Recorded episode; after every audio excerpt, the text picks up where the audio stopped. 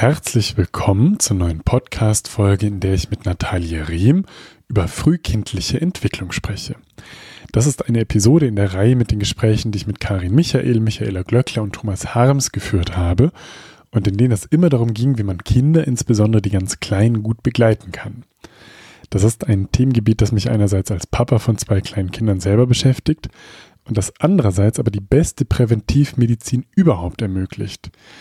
Denn wenn man in der Begleitung der frühen Kindheit einen guten Grundstein legen kann, dann kann man sich ganz viel an Gesundheitsförderung später, beziehungsweise in der Realität oft Krankheitsverwaltung, dann sparen. Da gibt es aus meiner Sicht ganz eindrückliche Forschung aus verschiedensten Perspektiven, angefangen bei großen epidemiologischen Auswertungen über die Bindungsforschung bis zu Untersuchungen, die irgendwie hormonelle Wechselwirkungen zwischen Mutter und Kind schon während der Schwangerschaft erforschen. Also insgesamt ein ganz spannendes und total relevantes Thema und auch eines, zu dem es jeder ein bisschen besser weiß, wie man es also wirklich, wirklich richtig macht. Da muss sich natürlich jeder dann ein bisschen was raussuchen, was ihm gut liegt und äh, das ihn irgendwie freier und selbstermächtigender macht. Ich persönlich, ich kann mit den Gedanken von Natalie sehr viel anfangen und sie war für mich und uns eine ganz gute Orientierung bei der Erziehung unserer Kinder bisher. Deswegen finde ich super, dass sie dieses Jahr auch ein Buch veröffentlicht hat mit dem Titel Gehen, Sprechen, Denken. Jetzt gibt es den persönlichen Austausch mit ihr. Freut euch auf die wunderbare Natalie Rehm.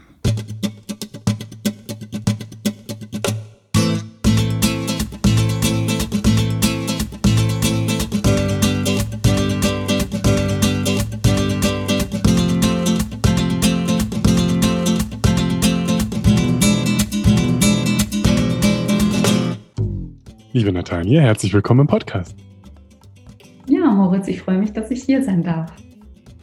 Vor zehn Jahren ist es äh, mittlerweile, haben wir uns das erstmal getroffen in so einem ganz kleinen äh, Spital in der Schweiz.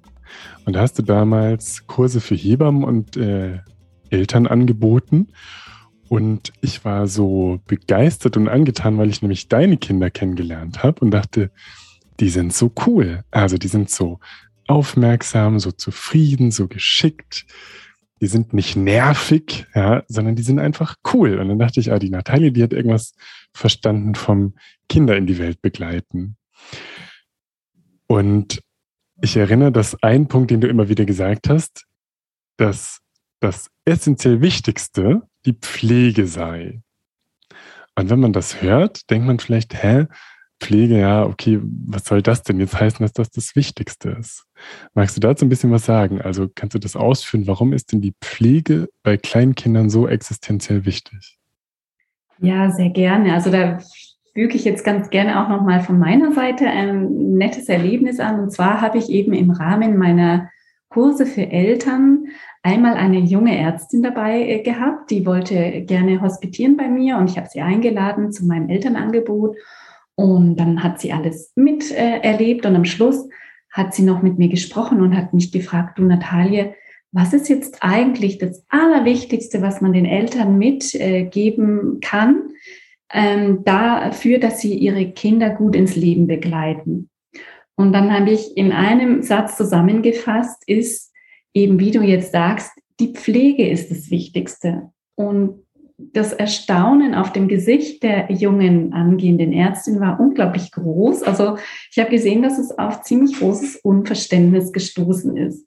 Und viele Jahre später ist mir dieselbe ähm, Ärztin äh, wieder äh, begegnet, und zwar als frisch gebackene Mutter. Und sie hat zwei Kinder und ich bin so unglaublich dankbar für diese Wiederbegegnung. Und es ist unglaublich schön gewesen, sie zu begleiten, weil sie hat sich an mich gewandt und ich durfte sie intensiv begleiten.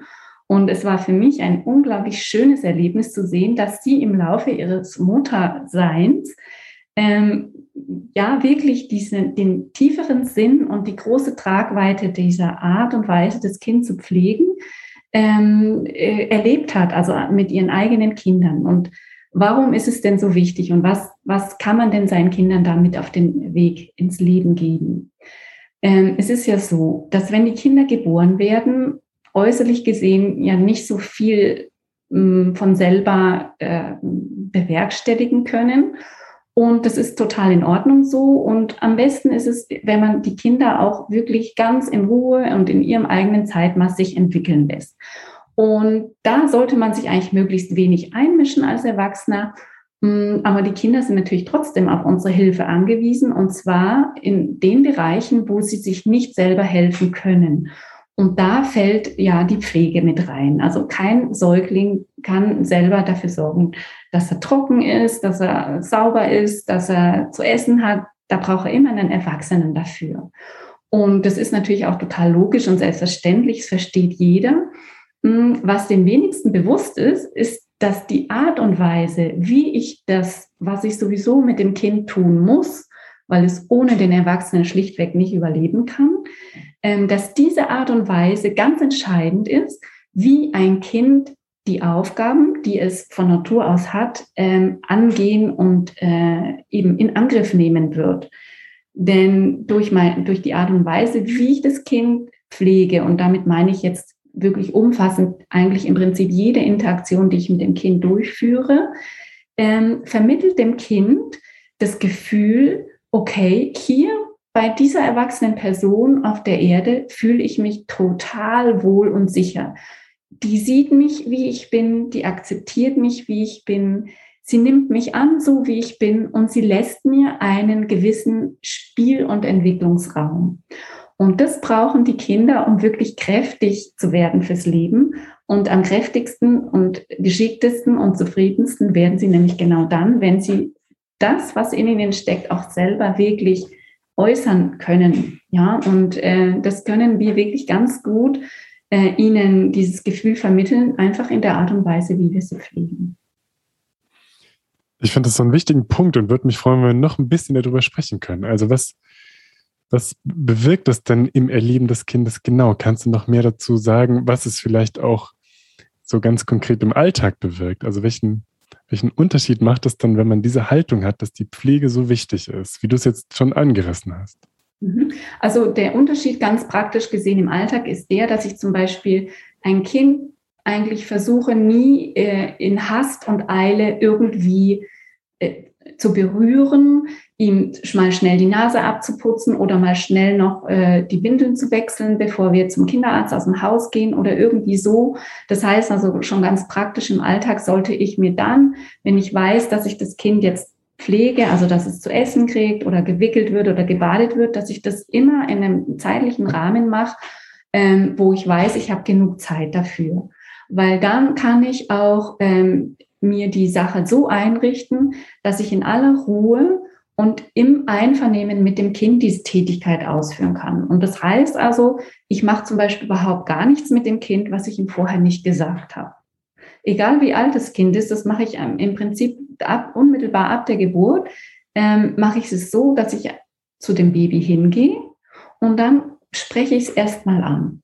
Ich nenne es bei seinem Namen und dann warte ich, wie es darauf reagiert, wenn es von mir angesprochen wird. Und dann versuche ich wirklich, dass das Kind mich auch wahrnimmt. Also je nach Alter und Situation warte ich, bis es mich sieht. Und ich kann das verstärken, meine Ansprache, indem ich zum Beispiel sanft berühre. Dann spürt es schneller, dass da jemand ist, der was von ihm will. Und dann sage ich dem Kind, du, jetzt tun wir dich gleich wickeln. Also ich wickel dich jetzt gleich. Und dann sage ich ihm auch, und jetzt nehme ich dich auf den Arm. Und indem ich das sage, kann ich zum Beispiel schon ihm meine Arme entgegenstrecken, um einfach das, was ich ihm sage, durch meine Geste noch mehr verständlich zu machen, weil die Kinder verstehen unsere Gesten einfach intuitiv noch schneller als die abstrakten Worte. Und dann kann ich auch wieder warten, einen kleinen Moment.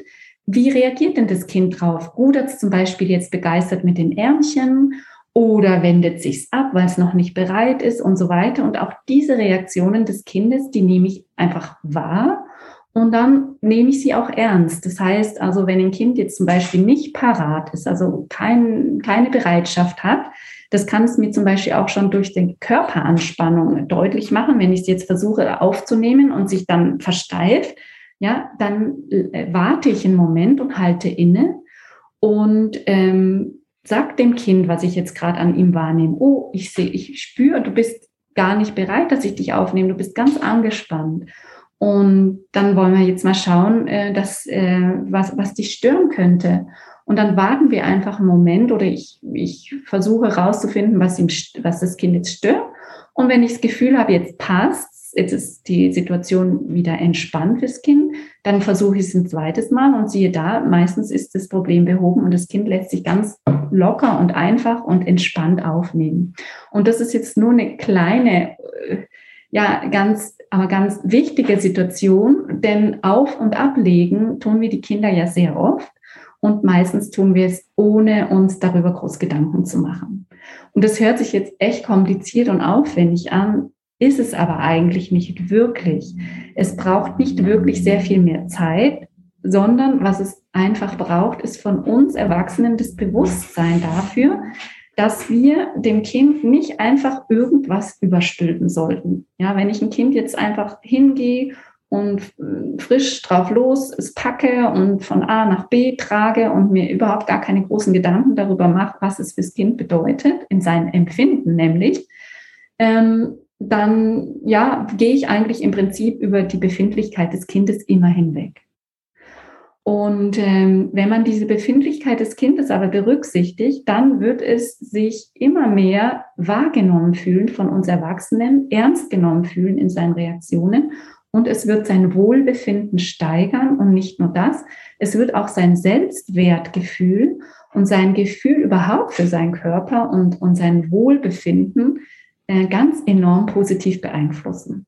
Und das ist natürlich eine unglaublich wichtige Basis, äh, die wir im ganzen Leben gut gebrauchen können. Und ich würde das gerne mit ähm, ein paar ja, eigenen Lebensrealitäten unterfüttern oder, oder so mein Erfahrungsraum äh, da ergänzend hinstellen, weil als ich dich das vor zehn Jahren eben das erste Mal habe sagen hören und dich auch in der Demo mal gesehen habe, wie du so eine kleine Puppe dann nimmst und das, was du jetzt äh, eben beschrieben hast, gemacht hast. Da hast du gesagt, Hallo Marie, oder ich weiß nicht mehr, wie deine Puppe damals hieß. Ich glaub, naja, die hieß Marie. ja. Hallo. Hast du ganz sanft und langsam angesprochen. Hast du gesagt, ich nehme dich jetzt hoch. Dann hast du sie berührt am Arm, dann hast du sie hochgenommen. Und ich dachte, meine Fresse ist das langsam. So kann ich doch niemals ein Kind irgendwie im Alltag, es geht doch, also es ist doch irgendwie Käse. Und naja, da haben wir viel gesprochen und äh, Ende vom Lied, wir, wir haben das dann so gemacht und ähm, ein, also was ich mir dachte war, die Kinder kommen auf die Welt und sind irgendwie im Mutterleib und dann plumpsen die hierher und die haben so eine existenzielle Erschütterung erlebt, dass das, was wir denen dann in den ersten Wochen vor allen Dingen an Reizen zumuten sozusagen. Das ist sowieso schon so viel, wo die so viel mitarbeiten müssen und alles ist so schnell und so überflutet, dass es eigentlich, wenn ich mich in diesen kleinen Menschen hineinversetze, der einzig äh, ja adäquate Weg ist, diesen Menschen so zu begegnen, so ganz, ganz, ganz langsam. Und was ich dann gemerkt habe, als wir das so gemacht haben, ist, dass es eine Win-Win-Situation am Ende ist. Also ich glaube, ähm, es ist häufig so in, äh, also halt Familien, wenn man die Kinder dann morgens schnell zum Kindergarten bringt und irgendwie schnell noch das macht, dass das so die Idee äh, da ist, wie du gesagt hast, jetzt wickle ich dich noch schnell und dann haben wir Zeit und können irgendwie zusammen spielen oder so. Aber durch diese, also durch diese ja, Haltung oder Idee, das so zu machen, die Pflege so zu genießen und als ja fast Geschenk irgendwie, es hört sich vielleicht ähm, nach too much an, aber sozusagen, okay, jetzt wickle ich dich, du kleiner Mensch, der du da zwei Wochen alt bist, und ich nehme mir eine halbe Stunde dafür und es wird ewig dauern, ja. Aber ich genieße es richtig, so in Kontakt mit dir zu sein und dich ganz genau zu beobachten und für dich da zu sein und auf dich einzugehen und zu gucken, wie du auf mich eingehst und da schon so wirklich eine Beziehung rausarbeiten zu können mit jemandem, der so ähm, unvoreingenommen und, und rein irgendwie auf die Welt geplumpst ist. Es war wirklich ganz, ganz, ganz schön und bin ich ganz froh drum, dass wir das so ähm, erleben konnten. Und, und dann möchte ich als letzten Punkt noch kurz auf das eingehen, was ich zu Beginn gesagt habe, dass deine Kinder so cool sind. Also die sind jetzt immer noch cool, aber damals waren die halt auch cool. Ich dachte, ja, waren die irgendwie sechs und acht Jahre alt, glaube ich.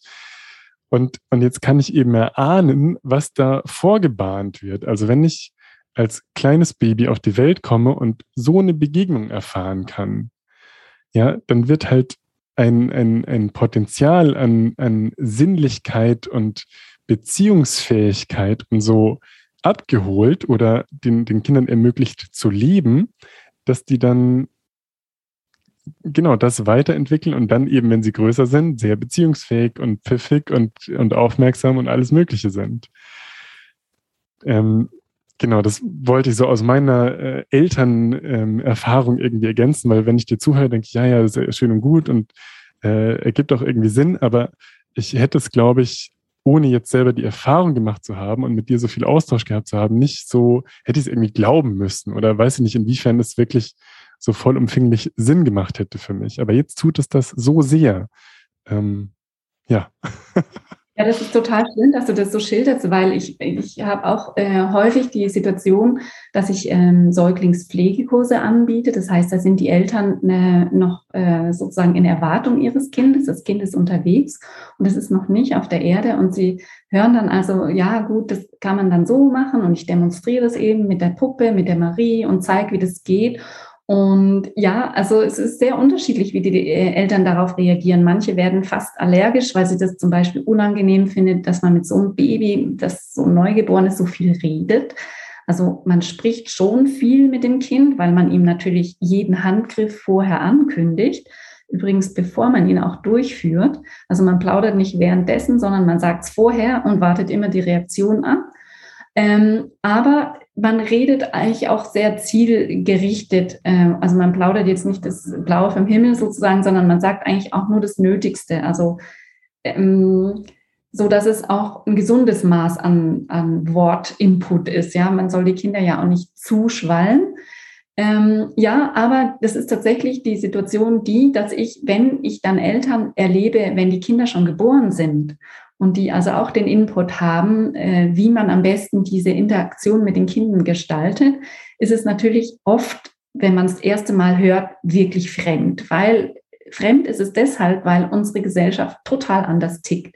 Wir sind alle drauf getrimmt, also mich inklusive, ich äh, schließe mich da selber ein, und vor allem werdende Eltern, die kommen so aus meistens aus dem vollen Berufsleben, da geht's zack, zack, alles muss schnell gehen. Und wenn man dann plötzlich in der Situation ist, dass so ein kleines Neugeborenes da ist, dann sind, stößt man auf so eine andere Welt, die so viel langsamer ist und so viel mehr sinnliches Empfinden ähm, ja eröffnet. Man kann die Welt noch mal ganz neu erleben mit Kindern zusammen, dass wir als Erwachsene echt manchmal Mühe haben, uns das vorher vorzustellen oder wenn wir in der Situation sind, das nicht so ganz einfach ist, sich wirklich, dass wir uns da einfühlen in diese Situation. Aber wenn die Kinder dann da sind und man das eben, wie du beschreibst, erleben kann, welche Wirkung man da äh, erzielt, dann geht wirklich eine neue Welt für beide Seiten auch, also sowohl für das Kind als auch für den Erwachsenen, der diese kleinen Kinder pflegen und begleiten darf. Und ich würde sogar noch weitergehen und sagen, es ist nicht nur eine Win-Win-Situation, also für das Baby und den Erwachsenen, sondern es ist eine dreifache Win-Situation. Also das Kind profitiert davon, ich als Erwachsene profitiere davon und die Gesellschaft profitiert davon. Also alle, die später diese Kinder äh, empfangen dürfen, zum Beispiel in der Spielgruppe, im Kindergarten, in der Schule, im Leben überhaupt, im Berufsleben, diese äh, Menschen, die so begleitet worden sind ins Leben, dass sie sich äh, wirklich wohl und geborgen fühlen, dass sie ihre ihr Selbstwertgefühl und ihre Kompetenzen ja überblicken können, im Griff haben, sich sicher fühlen, das ist so unglaublich wertvoll fürs Leben und nicht nur für das, für die eigene Biografie des Kindes, und heranwachsenden Menschen, sondern auch für uns Eltern. Also man hat einfach so unglaublich viel weniger Sorgen. Natürlich kann man, bringt trotzdem jedes Kind sein Schicksal mit und ähm, aber trotzdem innerhalb dieses individuellen Schicksals ist es immer äh, sehr förderlich, wenn die Kinder möglichst eben diese äh, Begleitung erfahren dürfen. Dann ist, erleichtert es einfach die Gesamtsituation. Und es erleichtert auch später, wenn sich der Kreis der Leute erweitert, die sich äh, mit dem Kind, dem Kind begegnen, eben auch und die Erzieher und Lehrer und so, die haben auch ihre Freude dran und diese Kinder tragen eben auch zur allgemeinen äh, guten Situation, zum Beispiel in der Klasse oder in der Gruppe, wirklich positiv bei. Und ich finde, in dem, was wir jetzt ein bisschen besprochen haben, wird noch eine Misskonzeption, die es, glaube ich, manchmal gibt, klar. Also deine Arbeit, die fußt ja ganz maßgeblich auf der von Emmy Pickler. Freut mich, wenn du gleich zu ihr auch noch ein bisschen was sagst oder zu dem Hintergrund der Geschichte äh, des, des Ansatzes, den sie begründet hat. Da heißt es oft, das ist ja so eine Technik. Und das kann man ja erstmal auch total nachvollziehbar so wahrnehmen. Okay, also die Natalie Rehm, die bietet jetzt äh, Babypflegekurse an, dann nimmt die die Puppe und dann zeigt die, wie man die badet. Genau. Und dann gibt es Menschen, die sagen, ja, das ist ja so eine Technik und das ist so kühl. Oder wird irgendwie darauf reduziert. Und aus meiner Sicht ist es nicht nur nicht das, sondern es ist fast das Gegenteil, weil es eben keine Technik, sondern eine Haltung ist, eine, eine Beziehungsarbeitshaltung. Also eigentlich will ich das gar nicht ausführen. Ich möchte dich einladen, dazu zu, äh, was zu sagen, inwiefern eben die Arbeit, die du machst, eine Technik ist oder eben auch nicht. Also was ist denn dein Anliegen oder die, die Haltung, die du eigentlich vermitteln möchtest? Ja, das mache ich sehr gerne. Also da ist es tatsächlich ganz gut, wenn ich auch ähm, noch kurz was zu Emmy Pickler sage. Die Emmy Pickler ist ungarische Kinderärztin gewesen und hat ähm, ein Kinderheim in Budapest äh, gegründet, 1946, das sogenannte LOZI. Ähm, und durch diese Arbeit, die sie dort geleistet hat, ist sie dann auch äh, später im Westen bekannt geworden.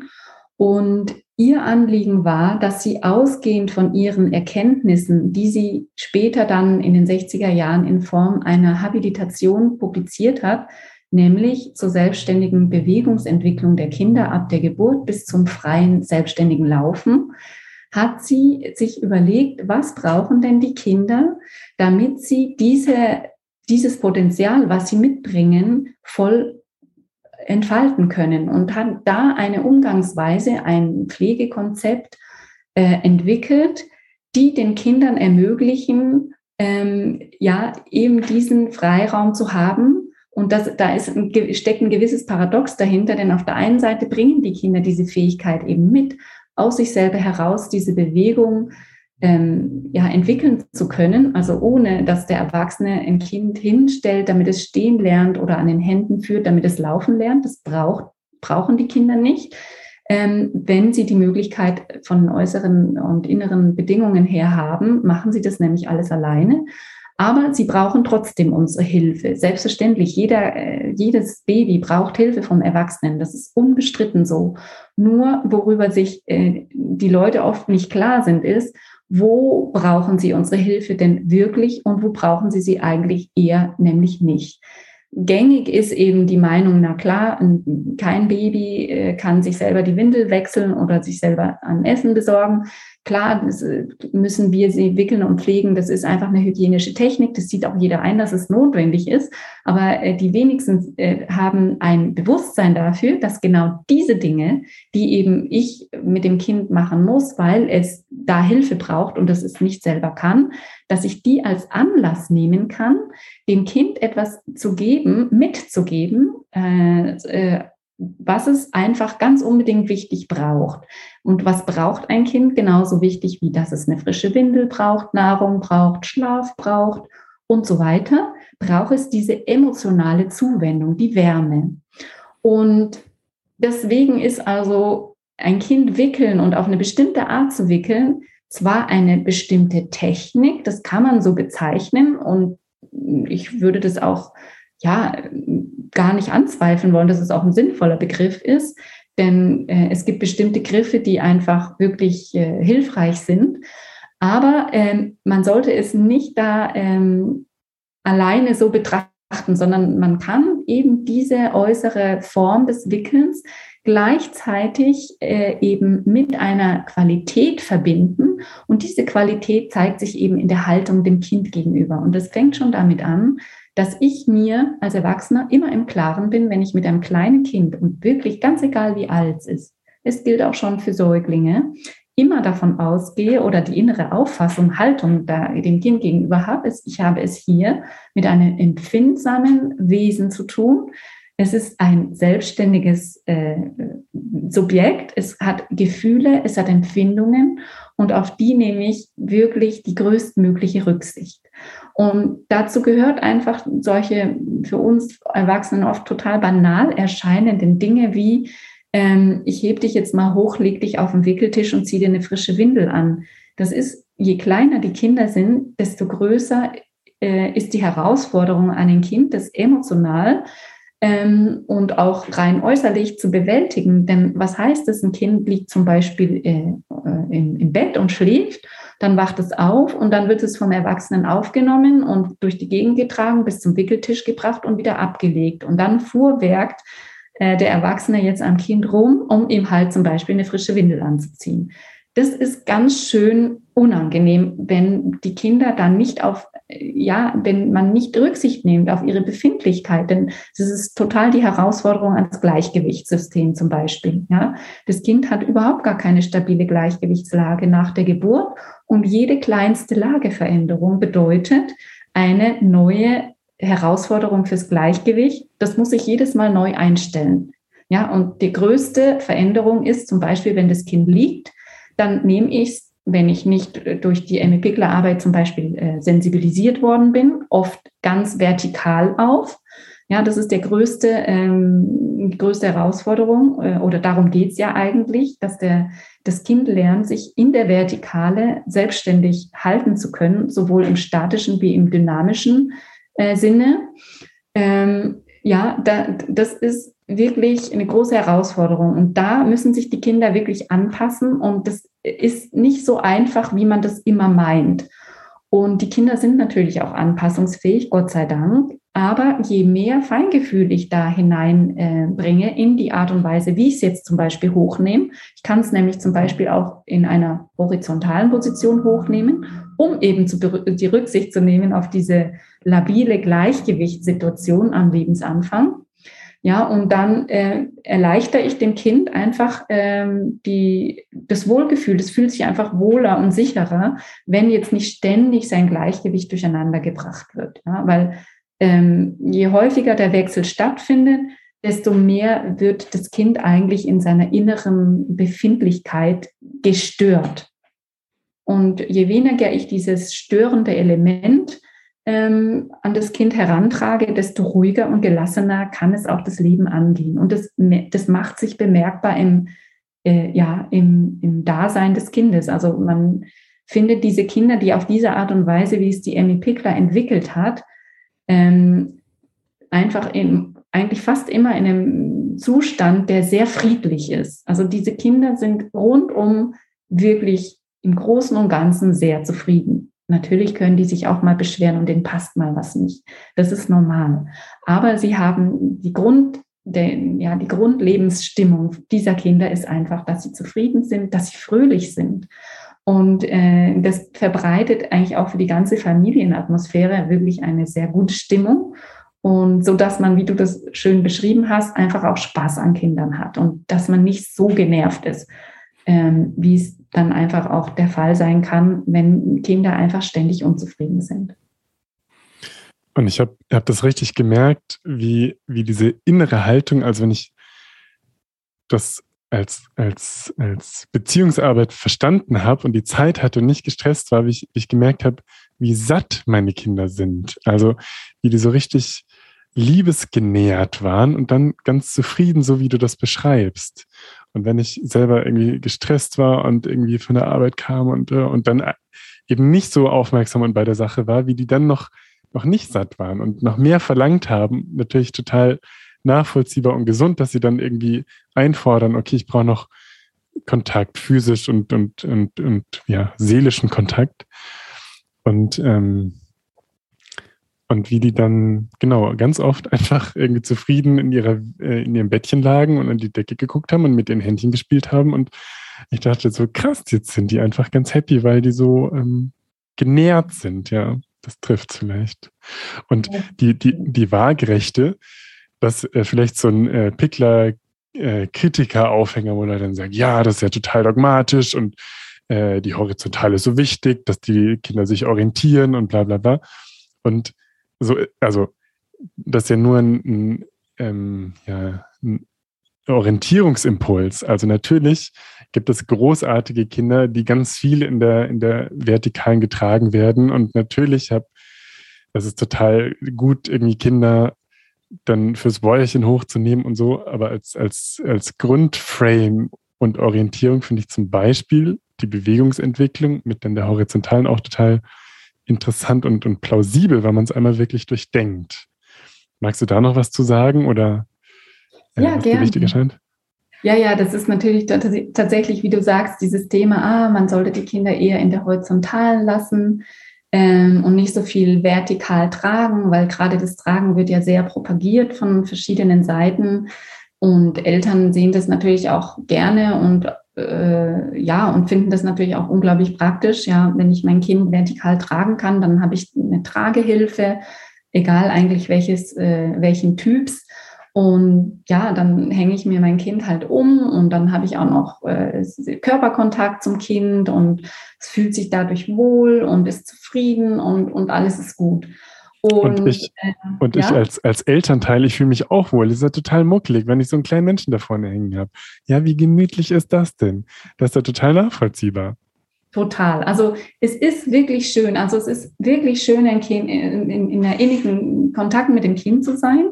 Das ist wirklich unbestritten. Und ähm, Eltern, für die das wirklich so ein tiefes Bedürfnis ist, die können das natürlich selbstverständlich tun.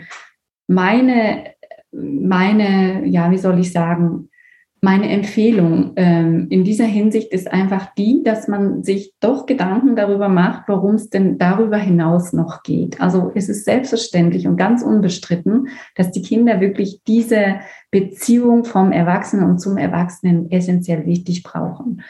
Ähm, das ist einfach so. Und dieser Amy Pickler Pflegeansatz ist meines Erachtens eine wunderbare Möglichkeit, den Kindern diese Qualität der Beziehung anzubieten. Und zwar eben in einem Bereich, der eben oft völlig äh, vernachlässigt wird, weil man gar nicht das Bewusstsein hat, dass ich in so banalen Dingen wie Kind baden, Kind wickeln, Kind füttern, Kind aufnehmen, Kind tragen, diese Dinge eigentlich schon gleich mit pflegen und dem Kind zur Verfügung stellen kann. Also es ist dann nicht nur äußerlich satt, weil es Brei oder irgendwas gekriegt hat, sondern auch noch emotional satt. Aber ähm, ich sollte mir auch darüber im Klaren sein, dass es nicht nur darauf ankommt, dass ein Kind also diese ähm, wichtige ähm, Verbindung zum Erwachsenen hat, also eine warme, zuverlässige Zuwendung vom Erwachsenen erfährt. Das ist wirklich absolut wichtig. Aber das Kind hat noch andere Aufgaben. Es ist nämlich deshalb wichtig, damit die Kinder die Aufgaben, die ihnen die Natur äh, am Lebensanfang stellt, nämlich, dass sie gehen lernen. Das ist das erste große, die große Entwicklungsetappe jedes Kindes. Ähm, jeder Mensch möchte auf zwei Beinen, wie es eben menschengemäß ist, durch die Welt laufen können. Ähm, dass es diese Aufgabe wirklich möglichst vollumfänglich äh, bewältigen kann. Und die kann es am besten dann bewältigen, äh, wenn es Gelegenheit dazu erhält. Und Gelegenheit erhält ein Kind immer dann, wenn es sich frei bewegen kann. Ähm, wenn ich jetzt zum Beispiel einen Säugling habe, der sehr unruhig ist, sehr viel weint, sehr nervös ist, sich sehr schwer beruhigen lässt, was ich aus eigener Erfahrung übrigens auch sehr gut kenne, ist die Empfehlung von Fachleuten dahingehend und auch das eigene ja, Verhalten als Eltern oft äh, so, dass man, naja, dann nimmt man halt die Kinder schnell auf den Arm und meistens auch vertikal und weil das super nervig und anstrengend ist, macht man das dann auch viele Stunden. Und da ist dann einfach die Gefahr, wenn man das also zeitlich gesehen über einen langen Zeitraum und vor allem lang auch am Stück macht, die Kinder viel trägt, ihnen die, diese Zeit fehlt, um sich mit dem Thema zu beschäftigen, was jetzt in der Entwicklung dran ist. Und am Lebensanfang, das mindestens ganze erste Lebensjahr, ist das das Hauptthema, was Entwicklung angeht, dass die Kinder einfach lernen, ihren Körper ähm, im Raum äh, sicher und äh, halten zu können, ja, also sich sicher im Raum bewegen zu können. Und das lernen sie einfach Stück für Stück und langsam aus der Horizontale entwickeln sie das über mehrere Stufen, wie die Amy Pickler das eben äh, untersucht hat und dargestellt hat, eben langsam. Und wichtig ist einfach, dass man das weiß als Erwachsener, wenn man Kinder begleitet, dass es einfach darauf ankommt, dass die Kinder diese Gelegenheit erhalten und sie erhalten sie immer dann, wenn sie sich frei bewegen können. Also wenn ich, wenn mir das ein Anliegen ist, als Erwachsener ein Kind zu tragen, sollte ich auf jeden Fall im Hinterkopf behalten, dass es aber auch wichtig ist, dass es genug Zeit äh, in einer Situation hat, in der er sich frei bewegen kann. Und wenn ich ganz klein bin als Säugling, kann ich mich selbstständig äh, eigentlich nur in der horizontalen gut bewegen. Weil für die Vertikale fehlt mir am Lebensanfang schlichtweg alles. Also ich habe weder Muskeln noch Orientierung noch sonst irgendwas, um mich selber aus eigener Kraft in der Vertikalen zu halten. Und deswegen ist es wichtig, dass man ihnen diese Möglichkeit zur Verfügung stellt. Und zwar je mehr, desto besser für die Qualität der Entwicklung einfach, für die Qualität der motorischen Fähigkeiten, die, die sich dadurch eben zeigen können. Und was ich bei der motorischen Entwicklung so spannend finde, ist, dass sie so eng ver verzahnt ist mit der kognitiven Entwicklung. Magst du dazu was sagen? Ja, gerne. Also es ist so, ähm, dass mir das auch erst relativ spät klar geworden ist, wie eng die Verzahnung ist. Und zwar ist mir das klar geworden, als meine ältere Tochter in der zweiten Klasse war. Also da war die ähm, acht ungefähr, also acht Jahre alt. Und ich saß da am Elternabend in der zwei, am Ende der zweiten Klasse und uns Eltern wurde dann von den Pädagogen erzählt, ja, wir machen jetzt noch mal eine Untersuchung an den Kindern, wir machen die und die und die Übungen mit den Kindern um eben den Entwicklungsstand der Kinder am Ende der zweiten Klasse zu eruieren im Hinblick auf die neuen äh, Lerninhalte, die dann ab der dritten Klasse auf die Kinder zukommen. Und dann haben sie uns vorgemacht, welche Übungen sie mit den Kindern machen werden. Und dann war ich so erstaunt bei einer Übung, habe ich mich gemeldet und dann gefragt, sagen Sie mal, prüfen Sie die Auge-Hand-Koordination ab? Und dann meinte die Pädagogin, ja klar weil wir wissen heute, wenn die Auge-Hand-Koordination nicht gut ausgebildet ist, dann hängen fast immer damit äh, Schwierigkeiten beim Lesen und Schreiben, Lernen und so weiter zusammen.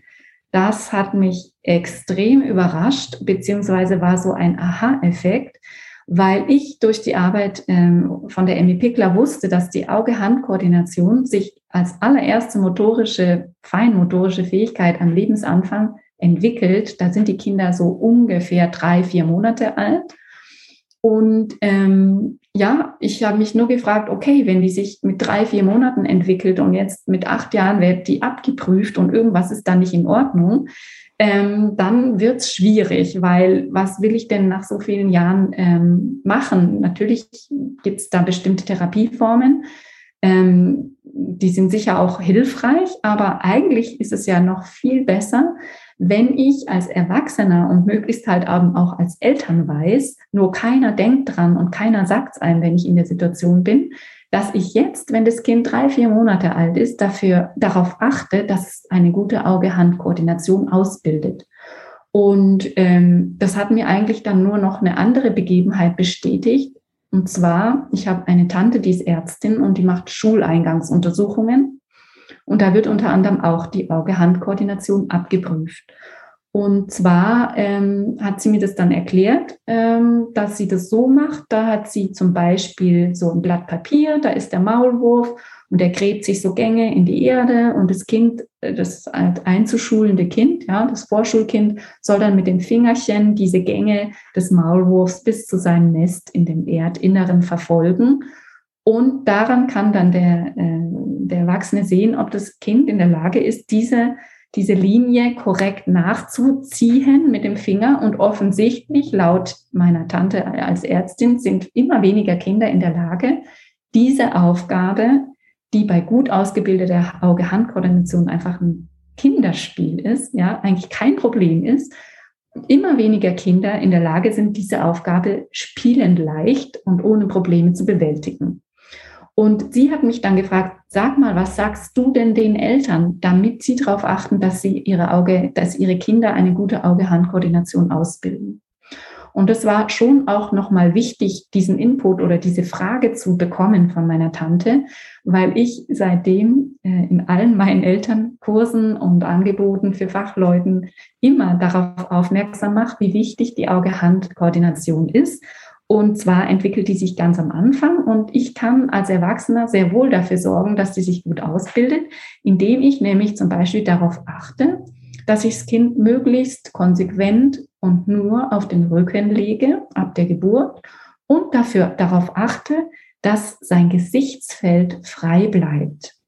Also ich hänge meinem Kind kein Mobile äh, hin, ich gebe ihm keinen Spielebogen oder sonst irgendetwas, ähm, was sein Gesichtsfeld äh, einschränkt oder einnimmt, sondern es hat eigentlich sozusagen äh, ein freies Gesichtsfeld, weil mit der Zeit wird dann äh, das Kind sein eigenes Fäustchen entdecken, was ganz urplötzlich in seinem Gesichtsfeld auftaucht. Am Anfang wissen die Kinder ja gar nicht, dass es ihre eigenen Händchen sind.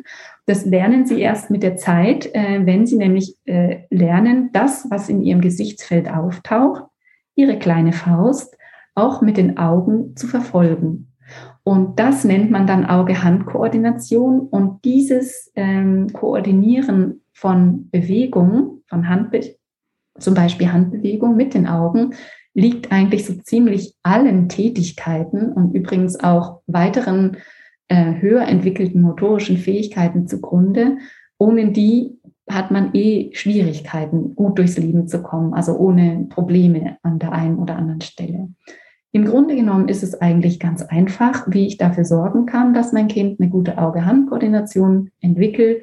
Ich verzichte eigentlich auf Mobiles an jedem Ort, an dem sich ein Kind aufhält und das heißt, ich hänge kein Mobile ans Kinderbett, über den Wickeltisch, in den Kinderwagen, an den Maxi-Cosi, äh, an irgendeinen Spielbereich oder an irgendwo. Ich gebe ihm auch keinen Spielebogen, unter das ich das Kind lege, in dem guten äh, Bestreben, dass das Kind sich nicht langweilt, weil es hat ja dann was zu sehen, äh, weil er in ziemlicher Nähe und ziemlicher Größe vor seiner Nase etwas herumbaumelt.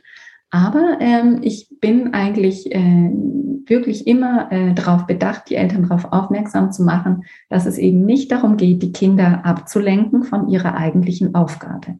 Denn es ist immer eine Ablenkung. Wenn ein Mobile vor der Nase des Kindes hängt, wird es sich auf jeden Fall intensiv mit dem Mobile beschäftigen, denn es will ja die Welt auch kennenlernen. Aber das ist eine, ein Zeitfenster und eine Intensität, äh, eine Kraftverschwendung, eine Zeitverschwendung aus kindlicher Entwicklungssicht, weil diese Zeit und Kraft sollte es in die Entdeckung des eigenen Körpers äh, stecken. Und das tut's. Wenn es nichts dort hängt, das haben mir die Eltern dann auch oft bestätigt, wenn sie gehört hatten bei mir im Kurs, Mensch, äh, es ist eigentlich wirklich sinnvoll, äh, diesen äh, das Blickfeld des Kindes freizulassen, das Mobile abzuhängen. Dann haben sie das zu Hause ausprobiert und siehe da, das Feedback war dann eigentlich durch die Bank über all die Jahre eigentlich fast immer das gleiche. Die Eltern haben gesagt, oh, mein Kind ist plötzlich viel ruhiger. Ja, es ist viel, äh, es bewegt sich viel mehr und vor allem es spielt plötzlich mit seinen Händchen. Und das freut mich wirklich immer sehr, wenn ich das höre oder auch sehe, weil das ist unglaublich wichtig und eben alles, was am Anfang stattfindet und immer das Erste vom Ersten und dazu gehört einfach die Auge-Hand-Koordination im Zusammenhang mit der motorischen Entwicklung, ist immer der Baustein, die Grundlage für weitere Fähigkeiten, die darauf aufbauen. Und in diesem Sinne baut also auf der gesamten motorischen Entwicklung auch äh, die nächstfolgenden wichtigen Entwicklungsschritte auf. Und die sind eben nach der Motorik kommt dann die Sprache dran. Und als dritter großer Baustein, Entwicklungsbaustein und Entwicklungsetappe kommt dann die Kognition, also die, das Denken, Lernen dran. Und insofern hängt jede kognitive Fähigkeit im Grunde genommen immer auch mit der Motorik zusammen. Und ich würde gerne das kurz als Gelegenheit nehmen, ein bisschen auf so eine pädagogische Mieterebene zu gehen. Also ich weiß, dass das, was du jetzt gesagt hast, bei vielen Leuten hart anecken wird. Und das nimmt wieder ein bisschen Bezug auf das, was wir vorhin schon besprochen haben, dass man die Arbeit, die du machst, so als Technik oder als Haltung verstehen kann dass es eben sehr vielschichtig ist und jetzt ganz konkret hast du gerade gesagt, ja, keine Mobiles und so und dann kann ich total nachvollziehen, wenn Leute das als kaltherzig empfinden. Weißt du, kannst doch jetzt nicht dein Kind ja immer schön in der horizontalen Sätze dahin liegen und dann kein Mobili und dann in Ruhe lassen und nicht helfen und bla bla bla. Was ist, das ist ja total rückständig und äh, genau und kaltherzig und so, sowas habe ich auch ganz oft gehört. Also wenn ich dann, genau, wenn ich, es gibt ja so Themen, die sind total ähm, triggern Leute total. Also mich vielleicht auch, ja. Irgendwie Ernährung ist so eins, bestimmte äh, Medizinthemen, ja, und Pädagogik ist halt auch was, wo es verschiedenste Ansätze und Haltungen gibt, die sich zum Teil diametral entsprechen, äh, widersprechen. Also viele Bücher, die ja sehr und vogue sind irgendwie, die würden halt was ganz anderes sagen, als das, was du sagst. Und ich persönlich, ich habe da kein Pferd im Rennen. Mir ist es total Wumpe, wie jemand sein Kind erzieht, auf eine bestimmte Art. Ja, weil es ist nicht mein Bier, wie jemand sein Kind erzieht, soll er machen, wie er will und dann individuellen Weg finden. Das ist ja immer so. Es gibt keine pauschale Wahrheit, wenn es jetzt um Kindererziehung geht. Trotzdem möchte ich gerne deine Arbeit sehr unterstützen oder freue mich, dass wir jetzt diesen Podcast machen, weil ich denke, dass es für die allermeisten Kinder oder Eltern letztlich eine sehr gute Orientierung ist in deinem Sinne oder in dem Sinne von Amy Pickler ähm, zum Beispiel eine, eine Pflege zu betreiben. Und ein Punkt, der mir da wichtig erscheint, ist, dass wenn du jetzt sagst, ja, also zum Beispiel, ähm, keine, keine Mobilis oder sowas, ja, dann ist unser erst oder mein erster Reflex auch zu sagen, was, das ist doch so schön und äh, dann können die damit spielen und, und genau, und mein Erleben ist, ah, wenn ich dem Kind das schöne Mobile, ja, wenn ich vielleicht noch als, als Großeltern, ja, gehe ich in den Laden und kaufe so ein schönes Mobile und das habe ich da ausgesucht und dann bringe ich das mit und dann sehe ich, wie dieser kleine Mensch da liegt und fasziniert ist und irgendwie absorbiert von dem, was ihm da über der Nase hängt. Und der freut sich doch total, dass er jetzt das Mobile hat und das doch schön. Und genau, und so kann man es auf viele Sachen beziehen. Dass wenn ich dann mein kleines Kind vor einem Tragetuch drin habe, das, das fühlt sich doch so schön an. So. Ja, also ich kann das alles nachvollziehen. Ich glaube, was dann ein bisschen die Kunst ist, ist das halt weiterzudenken und zu überlegen, okay, inwiefern ist es denn jetzt wirklich im Sinne meines Kindes, wenn ich ihm dieses Mobile über die Nase hänge? Und da hast du zum Beispiel, und das kann man eben an vielen Punkten irgendwie durchexerzieren, kann man jetzt zum Beispiel sagen, aha, wenn es so mit dem Mobile beschäftigt ist, dann ist es nicht so viel mit seiner Hand beschäftigt. Und das wäre aber total sinnig, wenn es sich ein bisschen mit seiner Hand beschäftigen darf. Also wenn es diesen, diesen Freiraum hat, das zu tun. Ähm, jetzt wollte ich noch irgendwas Wichtiges sagen, aber ich habe es vergessen. Aber die fällt bestimmt was Wichtiges dazu ein. Magst du es ergänzen, bitte? Ja, sehr gerne. Also das ist natürlich super, dass du äh, genau diese Bedenken und diese ja, Gegenargumente, äh, die natürlich wirklich der Klassiker sind, ähm, ähm, hier ins Gespräch bringst. Ähm, ich höre das natürlich genauso von den Eltern und ich bin auch immer sehr froh und dankbar über diese ja, Einwände und Bedenken, die Eltern äh, haben, wenn sie solche wirklich äh, ungewöhnlichen an, äh, ja, Ratschläge hören, zum Beispiel einfach dem Kind kein Mobile anzubieten. Also da sind mir auch schon, ich mache ja auch Hausbesuche, lustige Begebenheiten passiert, dass ich gerade einen Hausbesuch machte und gesagt habe, oh, es wäre gut, wenn ihr kein Mobile da äh, dem Kind zur Verfügung stellt. Dann sagte der eine Vater, oh, da liegt noch die Bohrmaschine im Flur, ich habe gerade das Mobile über den Wickeltisch gehängt. Dann in solchen Fällen antworte ich immer, okay, ähm, die große Frage ist einfach, was willst du denn bewirken mit dem Mobile? Also was ist deine wirkliche, echte Motivation, die dahinter steckt? Und ich glaube, das war auch so ein bisschen das, was du angedeutet hattest. Also ich oder die Großeltern oder wer auch immer freut sich, ja, weil es hat jetzt, äh, haben sie das Gefühl, das Kind freut sich an dem Mobile und es ist doch schön, wenn ich dem Kind was Gutes tun kann.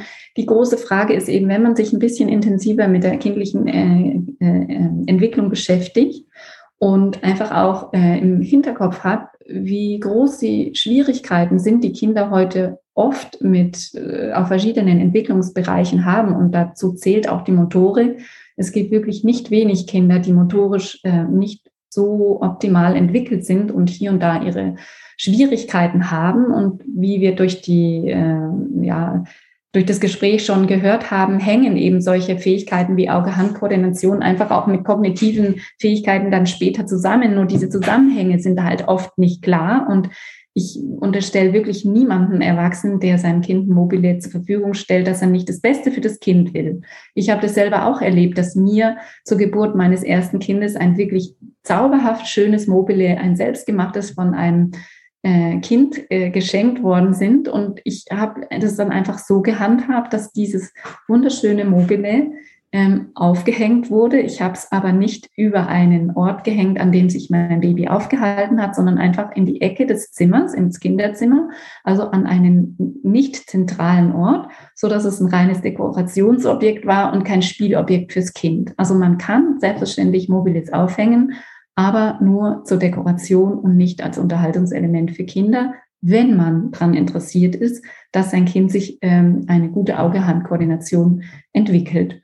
Und ähm, das sollte man sich immer klar machen bei allen Dingen, die man mit Kindern tut, dass man sich wirklich auch ehrlich genug gegenüber ist, zu fragen, ist das, was ich jetzt meinem Kind schenke, anbiete oder mit meinem Kind mache, ähm, auch dem Kind und seiner Entwicklung zuträglich oder dient es eher meine, der Befriedigung meiner Bedürfnisse?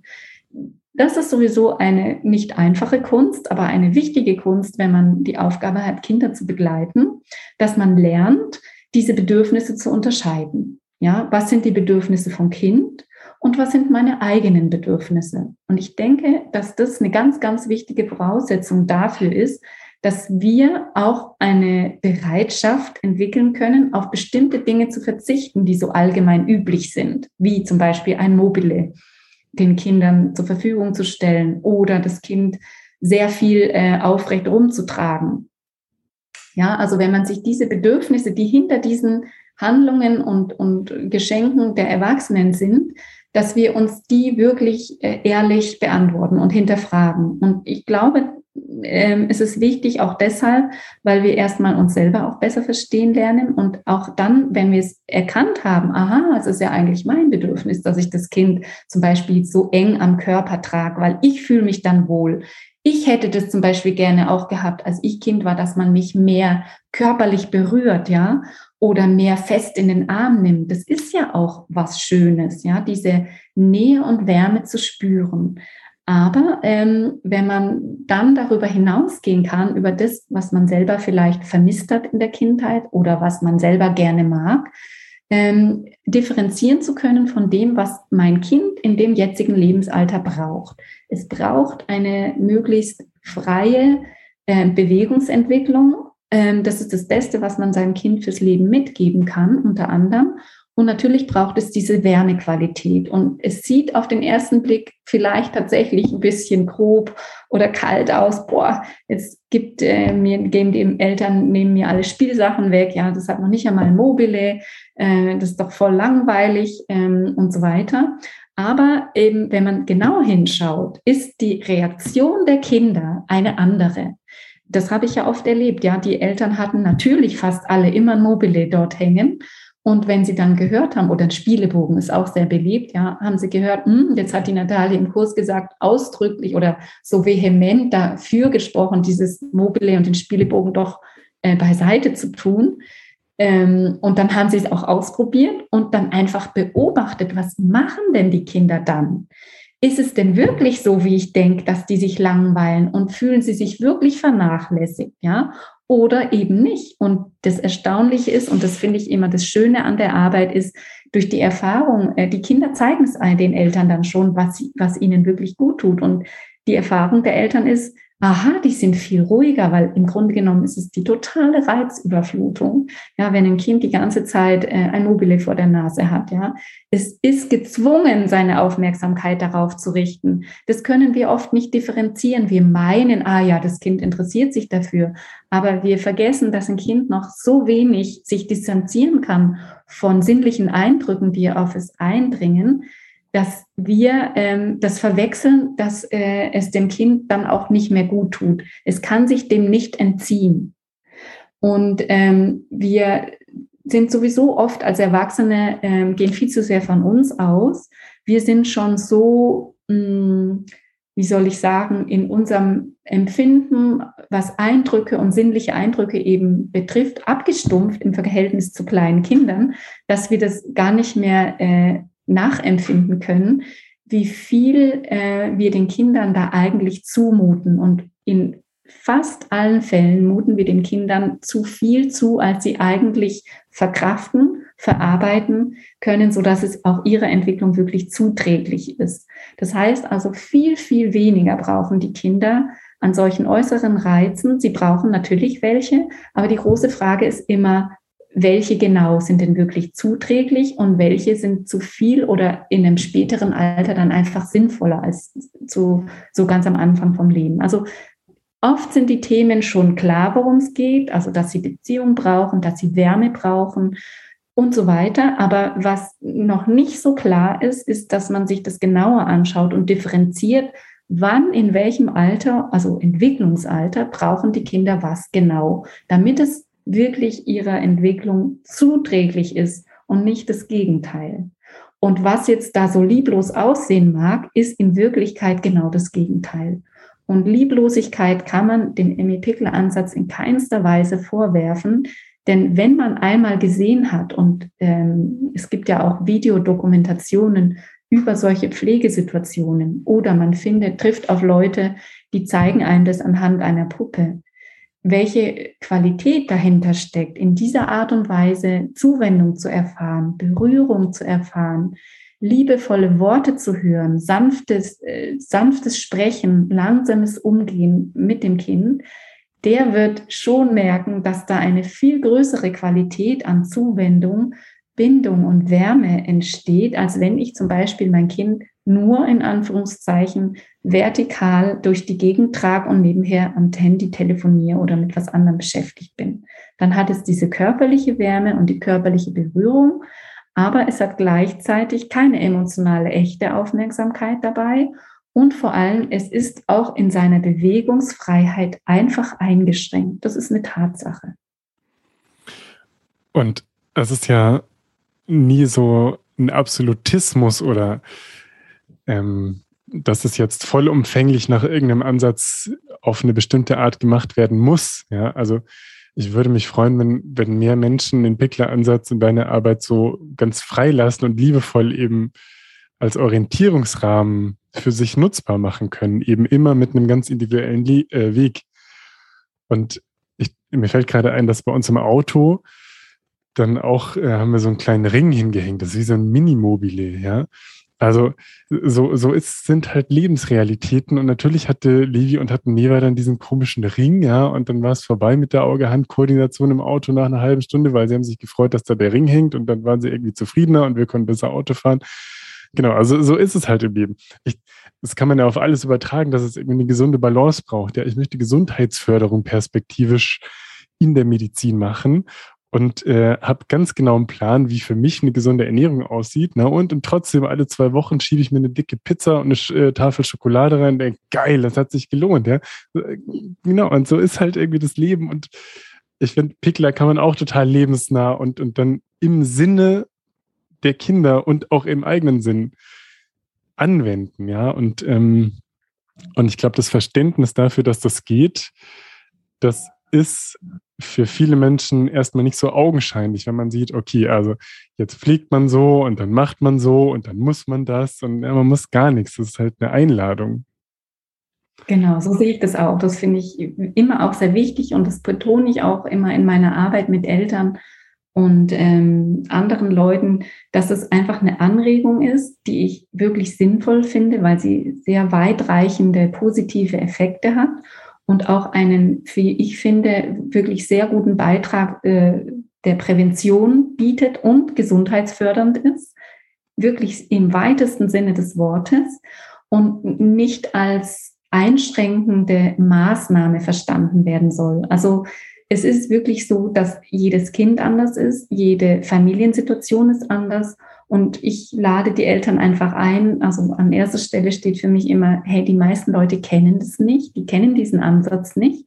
Und sie erst einfach mal überhaupt darauf aufmerksam zu machen, dass es so eine Umgangsweise und Herangehensweise und Haltung Kindern gegenüber gibt, dass die sich vielfach bewährt hat und wenn man sie zum Beispiel bereit ist, selber anzuwenden äh, in seiner Arbeit oder wenn man selber Kinder hat im Umgang mit seinen eigenen Kindern, dass man sehr schnell merkt, welchen unglaublich positiven Effekt es, Effekt es hat, sowohl fürs Kind als auch für mich als Erwachsenen. Und ähm, das heißt, das Leben selber zeigt es eigentlich ganz wunderbar. Und das finde ich immer die beste Voraussetzung dafür, dass äh, eben Menschen sich auf den Weg machen, diesen Ansatz sich eben mehr anzueignen. Oder manche äh, sind einfach nicht davon so überzeugt. Viele machen so einen Mittelweg. Und ich denke, alles, was, äh, was auf offene Ohren stößt, ist immer positiv. Und ich selber habe das auch so gehandhabt. Ich hatte ein Tragetuch und habe meine Kinder je nach Situation auch ein Tragetuch äh, äh, getragen. Aber ich habe es dann einfach immer im Hinterkopf gehabt, wichtig ist es einfach, dass die Kinder genug Zeit haben, sich frei zu bewegen. Und wenn ich das zeitlich begrenzt mache und Ziel, äh, zielgerichtet einsetze, ist es überhaupt gar kein Problem. Es ist einfach immer die Menge, ja, an Zeit zum Beispiel, die zum Beispiel äh, wichtig ist, weil wir haben es in der kindlichen Entwicklung auch mit sogenannten Zeitfenstern zu tun.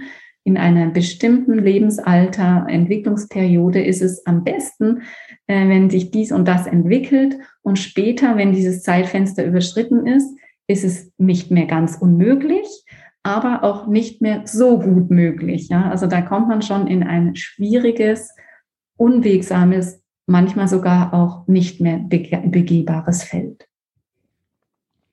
Jetzt würde es mich freuen, wenn wir auf dein Buch zu sprechen kommen. Du hast ja im Kösel Verlag dieses Jahr Gehen, Sprechen, Denken veröffentlicht. Wenn man so ein Buch schreibt, dann macht man das ja nicht, weil man gerade irgendwie am Sonntagnachmittag mal nichts zu tun hat, sondern das ist äh, sozusagen, kannst du dann gleich aus eigener Erfahrung berichten, ein Mammutprojekt, das sich über in deinem Fall ja viele Jahre zieht. Und das soll ja für was gut sein und du wolltest irgendeinen Bedarf decken oder irgendeine Lücke füllen. Sei so gut und, und beschreib mal, wofür du dieses Buch geschrieben hast. Welche Lücke wolltest du damit füllen? Was ist das Angebot oder wofür war es wichtig, dass es das Buch jetzt gibt, weil es es vorher noch nicht gab? Ja, genau. Also das ist tatsächlich ein Mammutprojekt gewesen, was sich tatsächlich über mehrere Jahre hingezogen hat. Ähm, das Anliegen, was sich hinter diesem Buch verbirgt, kommt eigentlich von den Eltern selber. Also ich habe mm, ja so aus dem Leben heraus diese Arbeit mit Eltern und für Eltern und Kinder entwickelt und dann immer mal wieder gehört ähm, von Teilnehmern, ähm, Kursteilnehmern ähm, verschiedenster Art, ja Mensch, wo kann man das denn eigentlich nachlesen, was du uns da so erzählst? Und ich habe immer Literaturlisten verteilt. Also mir war es schon von Anfang an immer sehr wichtig, auch äh, zu sagen, woher äh, dieses äh, Wissen, was ich äh, da weitergebe, stammt.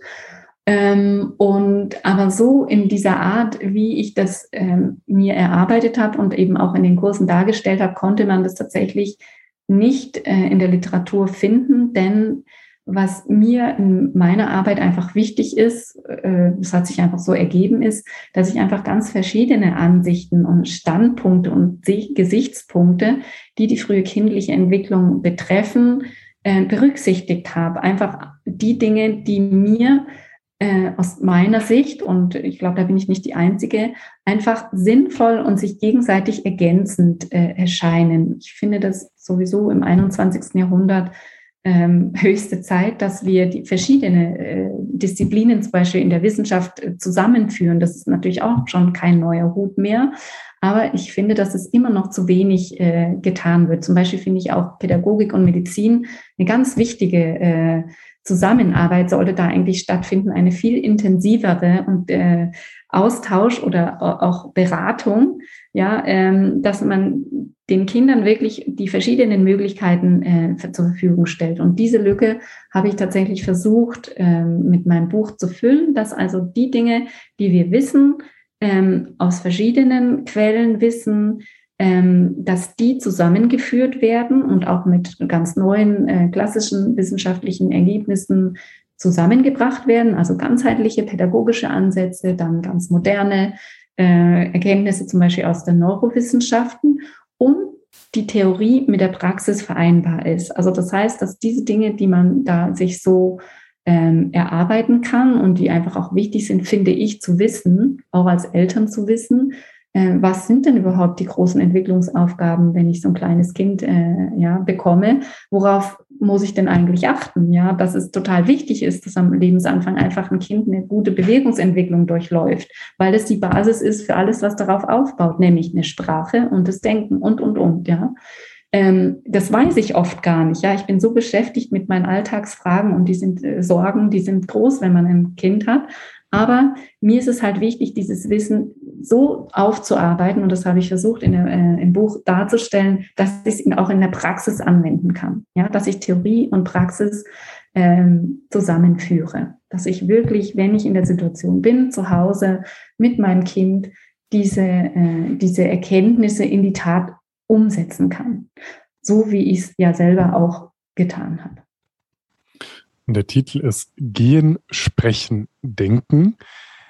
Da kann man sich das Inhaltsverzeichnis und den Inhalt ein bisschen äh, schon herleiten oder erahnen. Also du beschreibst eben diese Entwicklungsschritte, die in den ersten drei Lebensjahren eben vollzogen werden und beschreibst sehr praxis- und lebensnah, wie man das begleiten kann auf einer theoretischen Ebene, aber hast schöne Verse dann irgendwie zum Sprechen lernen und, und beschreibst es ganz schön und, und umfänglich. Also es ist äh, super zu lesen und eben sehr lebensnah, finde ich. Und das könnten wir jetzt im Detail äh, durchgehen, aber ich würde einfach vorschlagen, es holt sich jeder das Buch, zack, fertig. Und ähm, wollte wie nochmal eine, eine Quintessenz aus dem Buch äh, mit dir besprechen. Du hast zwei ganz schöne Sätze da drin. Äh, am Ende stehen die. Und der erste ist, Selbstbildung des Babys bedarf letztlich einer Selbsterziehung des Erwachsenen. Das hört sich auch schon wieder so streng an. Hier, Pickler, lieblos bei uns. So, ein, so ein Satz auch noch. Aber ich finde ihn so schön und äh, auch so vielschichtig. Magst du dazu was sagen? Also die Selbstbildung der Babys bedarf letztlich einer Selbsterziehung des Erwachsenen. Ja, sehr gerne. Also das ist tatsächlich so der Ausblick des Buches, dass nachdem man so viel gelesen hat, was das Kind alles braucht und was ich alles praktisch tun kann, man eigentlich am Ende äh, darauf stößt, dass ähm, das Kind eigentlich so viel mitbringt ähm, an Entwicklungspotenzial, nämlich seine Selbstbildungsfähigkeit. Es kann unglaublich viel aus sich selbst herausschöpfen oder das Potenzial bringt es mit und dieses Potenzial wird sich ganz frei entfalten und vollumfänglich und bestmöglich entfalten, wenn es eben diese Bedingungen vorfindet, für deren Bereitstellung immer wir Erwachsenen zuständig sind. Und weil da solche äh, Bedingungen auch äh, eben wichtig sind, wie ich halte mich zurück. Das heißt, ich greife jetzt nicht so schnell ein, wie ich es vielleicht gerne äh, aus Reflex mal machen würde, ja. Ähm, das erfordert eigentlich schon eine gewisse Disziplin von uns Erwachsenen, ja. Das heißt, also oft finden wir das emotional auch schwierig. Boah, mein Kind will jetzt unbedingt da hoch ähm, und bemüht sich und ach, das ist echt, ah, da bricht mir fast das Herz, wenn ich das sehe. Da will ich ihm jetzt doch wirklich was Gutes tun und greife ihm ein und mache ihm mal einfach da schnell, äh, gebe ihm eine Hilfestellung und dann kommt das Kind weiter, dann ist es am Ziel angekommen. Aber hinter diesen äh, Vorgehensweisen, die wirklich alle gut gemeint sind, steckt und so undercover auch so ein bisschen die Botschaft fürs Kind dahinter, hm, allein schaffe ich es nicht. Ja, ich brauche, bin eigentlich auf Hilfe angewiesen. Und weil wir eigentlich aus der Forschung und diesen ganzen Erkenntnissen wissen, die Kinder brauchen diese, diese Art der Hilfe nicht unbedingt oder nicht so häufig, wie wir sie ihnen einfach auch zur Verfügung stellen, sondern es ist ganz gut und das weiß man auch aus der Forschung, dass die Kinder lernen von Anfang an, solche Herausforderungen auch selber zu meistern. Ja? Da ist es dann einfach wichtig, dass ich lerne, mich zurückzunehmen. Und wir hatten das Thema ja auch schon mal im Zusammenhang mit den Mobiles, wo wir ja so gerne den Kindern einfach was Gutes tun wollen und die Armen sollen sich nicht langweilen und so. Ja, da ist es ja auch so, dass wenn ich mir erstmal Gedanken darüber machen sollte, ähm, was ist jetzt eigentlich die Aufgabe des Kindes, das Bedürfnis des Kindes wirklich und was ist daran an meinem Verhalten, an meinen Geschenken eigentlich mein eigenes Bedürfnis. Ja, das ist auch eine Art Selbsterziehung oder Selbstdisziplin, die ich ja da ähm, ja, an den Tag legen muss um sozusagen die eine wirklich gute äh, oder gute Rahmenbedingungen für die kindliche Entwicklung zu schaffen. Das heißt also, es ist eigentlich eine wirklich echt enge Vernetzung zwischen der Entwicklung des Kindes und meiner eigenen Persönlichkeit beziehungsweise Persönlichkeitsentwicklung. Denn das habe ich auch versucht im Buch äh, am Schluss noch anzusprechen, dass ich auch als Erwachsene natürlich keine perfekte Mutter von Anfang an bin und vielleicht sicher auch, ich kann jetzt nur aus eigener Erfahrung sprechen, auch niemals sein werde. Meines Erachtens gibt es sowas so gut wie nicht. Und darum geht es auch nicht, sondern dass ich mich auf den Weg mache und dass mir die Begleitung und die Arbeit mit Kindern, seien es eigene, seien es fremde Kinder, eine ganz tolle Gelegenheit bieten, mich selber auch weiterzuentwickeln. Und natürlich ist es nicht immer angenehm, weil sich selber erziehen heißt auch, dass man äh, ehrliche äh, Rückschau halten sollte und Reflexion äh, betreiben sollte über mein Verhalten, was es denn auslöst beim Kind. So wie wenn ich zum Beispiel gestresst bin, äh, den Stress sofort übertrag aufs Kind und mich dann auch nicht wundern brauche, dass das Kind blöd tut zum Beispiel. Ja, also da bin ich der Auslöser eigentlich und nicht das Kind und ich ärgere mich dann aber über das Kind. Ja, also das sind so Dinge, die manchmal auch unbequem sind. Aber wenn man es äh, schafft, ähm, diese Kinder bieten einem wirklich eine tolle Gelegenheit. Und ich finde, es lohnt sich auf den Weg zu machen. Und ich denke, der Weg ist nie wirklich zu Ende. Und jetzt hast du eigentlich den, den zweiten Satz, den ich rausgeschrieben hatte, schon ein bisschen vorweggenommen. Der wäre nämlich, die größte Kunst besteht darin, über sich hinauszuwachsen, ohne sich selbst zu verlieren. Magst du, also du hast selber zwei Kinder begleitet in die Welt, die sind jetzt flügge und hauen langsam ab zu Hause. Aber dass eben so viele Eltern auch irgendwie begleitet in diversen unterschiedlichen Lebenssituationen und hast irgendwie so einen reichen Erfahrungsschatz. Magst du das noch ein bisschen unterfüttern? Also der Satz ist, die größte Kunst besteht darin, über sich hinauszuwachsen, ohne sich zu verlieren. Ja, danke schön. Ja, das ist tatsächlich wirklich die größte Kunst. Also man kann sich ja wirklich echt verlieren in dieser Aufgabe, seine Kinder zu begleiten. Und man gibt und macht sein Bestes. Und die Gefahr besteht tatsächlich, dass wir uns selber aus den Augen verlieren, dass wir die Bedürfnisse der Kinder, und die sind groß, und je kleiner sie sind, umso größer sind sie und umso dringlicher sind sie natürlich auch zu beantworten, dass wir unsere eigenen Bedürfnisse nicht ganz vernachlässigen, dass wir natürlich schon in der Lage sein sollten, also es wäre gut, dass wir über unsere Bedürfnisse hinausgehen können, wenn wir zum Beispiel einem Kind ein Mobile geben, das ist ja mein Bedürfnis ist, dem Kind äh, ein schönes Unterhaltungsgegenstand zur Verfügung zu stellen, ja. Davon, so weit sollte man schon kommen können, aber man sollte sich auch nicht so hinein, äh, ja, soll ich sagen, knien oder in diese Aufgabe, dass man sich selber verliert. Und sich selber verliert tut man immer dann, wenn man vergisst, Selbstfürsorge zu betreiben. Also Frauen, und ich kann jetzt natürlich auch vor allem von mir sprechen, neigen schon auch durchaus dazu, dass sie sich so sehr identifizieren mit ihrer Mutterrolle, ähm, dass äh, ja sie vergessen, sich selber einfach auch äh, zu berücksichtigen. Und dann hängt irgendwann der Haussegen schief. Und das ist keine so gute Voraussetzung. Also ich habe das auch erst langsam lernen müssen, zum Beispiel als meine älteste Tochter ähm, dann äh, in der Situation war, dass wir also bei jedem Wetter dann also rausgegangen sind, also ob es jetzt geschneit hat, ob es geschüttet hat, wir waren dann oft die Einzigen, die draußen waren, ähm, habe ich dafür gesorgt, dass sie die besten Gummistiefel hat, dass sie auf jeden Fall warme Klamotten hat, dass sie nicht nass wird, dass sie nicht kalt ist. Und ich selber habe das vergessen, dass ich das ja auch für mich äh, berücksichtigen sollte. Ich habe dann gefroren, ich bin dann nass geworden. Ja, das ist jetzt nur ein ganz äußeres Beispiel für was, ähm, was eigentlich auch viel weiter geht. Ähm, ich musste das dann auch erst lernen. Ja, Mensch, wenn ich kann nicht nur für mein Kind sorgen, dass es gescheit angezogen ist, sondern ich muss auch für mich selber sorgen, dass ich keine kalten Füße kriege und ich auch nicht nass werde, weil sonst stelle ich mich da äh, draußen auch nicht gemütlich hin und äh, dann stimmt's nicht mehr. Und das ist eben wichtig, diese Selbstfürsorge, die Erwachsene unbedingt äh, pflegen sollten. Und übrigens nicht nur jeder für sich selber, sondern ich finde gerade im professionellen Kontext das ist ein ganz wichtiges Ziel, dass äh, wir auch als Team äh, Selbstfürsorge betreiben, dass wir auch gucken, dass jeder erstmal für sich selber natürlich sorgt, aber dass wir auch als Team ein Bewusstsein dafür haben, dass unsere Mitarbeiter auch sich wohl genug fühlen in dieser Aufgabe, die sie haben, in der Begleitung von Kindern, dass sie ihr pädagogisches Potenzial, ihr menschliches Potenzial wirklich auch entfalten können. Weil wenn auch dort die im Äußeren die Bedingungen nicht stimmen, kann ich noch so überzeugt von der Emmy Pickler oder sonst irgendeiner Pädagogik oder Ansatz oder inneren Haltung sein. Ich kann sie nicht nach außen tragen, weil ich gar keine Möglichkeit dafür habe.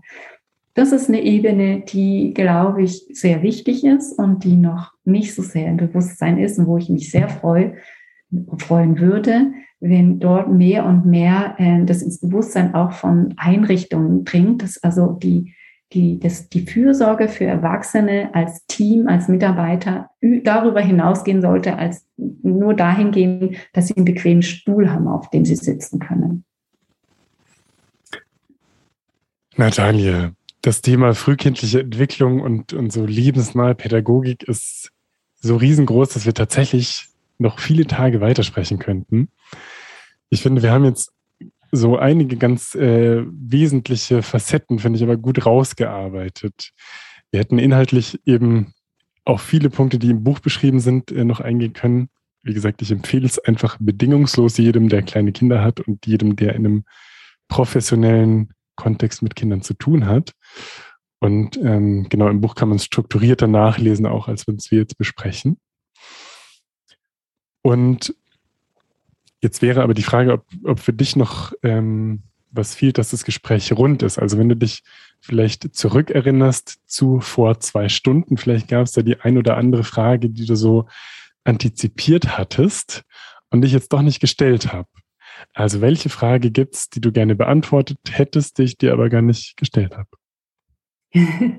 Ach, eigentlich ähm, gibt es wirklich keine ganz spezifische Frage, aber so als letztes Statement kann ich wirklich nur jedem empfehlen, ähm, sich mit äh, Begeisterung und mit Offenheit und Unvoreingenommenheit wirklich diesen äh, Kindern zuzuwenden. Sie bringen so viel an ähm, Freude und ähm, Bereicherung ins Leben von uns Erwachsenen hinein.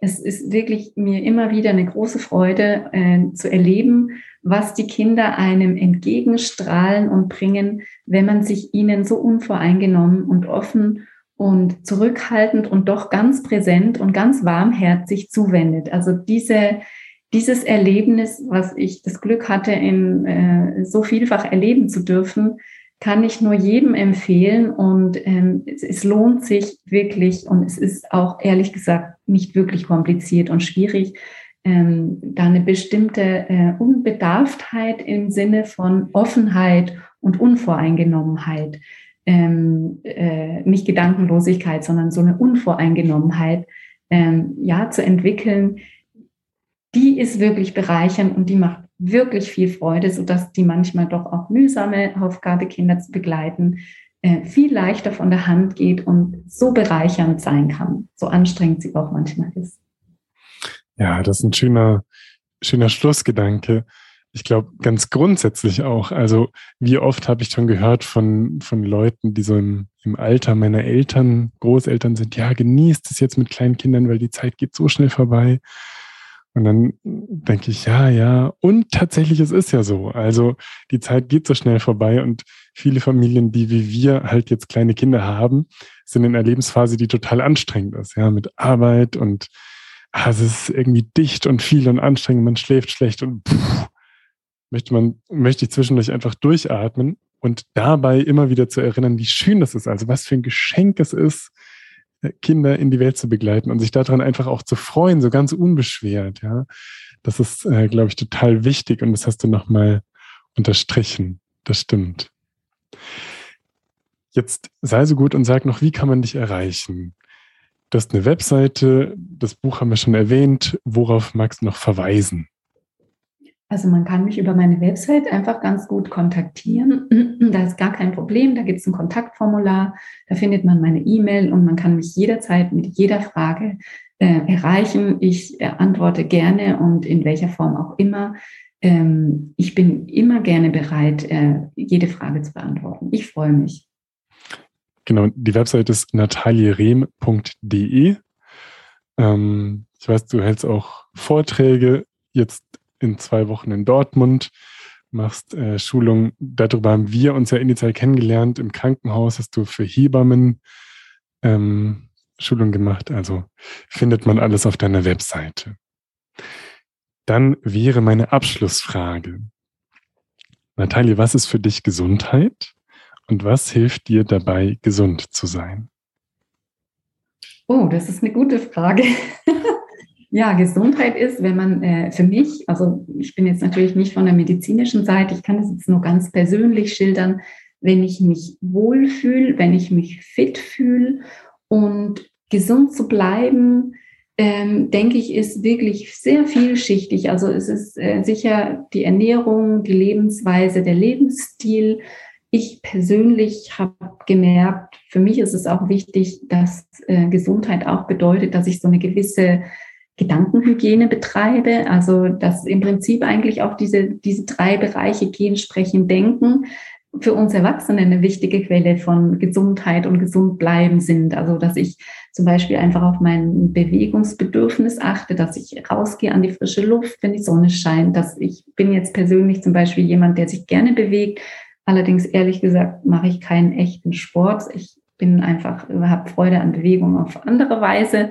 Ähm, dass man dem nachgeht, also dass man auf jeden Fall diese, diese Ausgewogenheit zwischen Dingen, die man mit dem Körper tut, Dingen, die fürs Gefühl gut sind äh, und Dinge, die einen auch geistig herausfordern oder einfach äh, ja äh, bereichern, dass man sich diesen drei Bereichen einfach in einem ausgewogenen Maß, sofern wie es geht, einfach äh, widmet. Und je mehr Spaß man an den Dingen hat, äh, desto mehr äh, bereichert es einen natürlich auch. Und ich bespreche das auch immer wieder mit den Eltern, dass ich sie anrege, doch Dinge zu tun, äh, die sie schon immer mal tun wollten, aber nie dazu gekommen sind, weil, wie du schon sagst, wenn man kleine Kinder hat, ist man wirklich echt im Stress. Das ist echt eine herausfordernde Lebenssituation.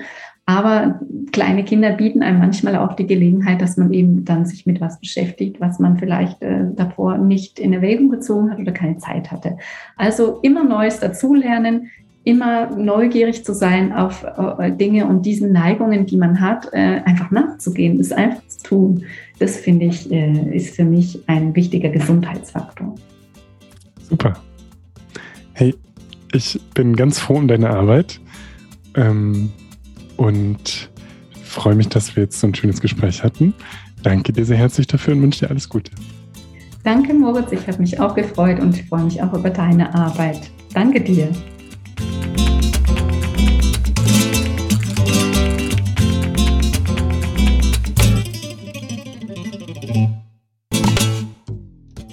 Als kleiner Junge wollte ich Pilot werden. Das bin ich nicht. Trotzdem komme ich jetzt in den Genuss, eine Art Durchsage machen zu dürfen. Eine wichtige noch dazu, macht euch bereit für den Disclaimer. Die in diesem Podcast besprochenen Inhalte dienen ausschließlich der neutralen Information und allgemeinen Weiterbildung. Sie stellen keine Empfehlung oder Bewerbung der beschriebenen oder erwähnten diagnostischen Methoden, Behandlung, Arzneimittel oder allgemeinen Lebensstilmodifikationen dar. Ich erhebe weder einen Anspruch auf Vollständigkeit noch kann ich die Aktualität, Richtigkeit und Ausgewogenheit der dargestellten Informationen garantieren. Bitte nutzt euren gesunden Menschenverstand und fragt im Zweifelsfall und bei Beschwerden immer und frühzeitig einen fachkundigen Arzt. Dieser Podcast kann eine solche fachliche Beratung nicht ersetzen und ich keine Haftung für Unannehmlichkeiten oder Schäden, die sich aus der Anwendung der hier dargestellten Informationen ergeben, übernehmen. Thank you for listening to the Thrive Talk podcast.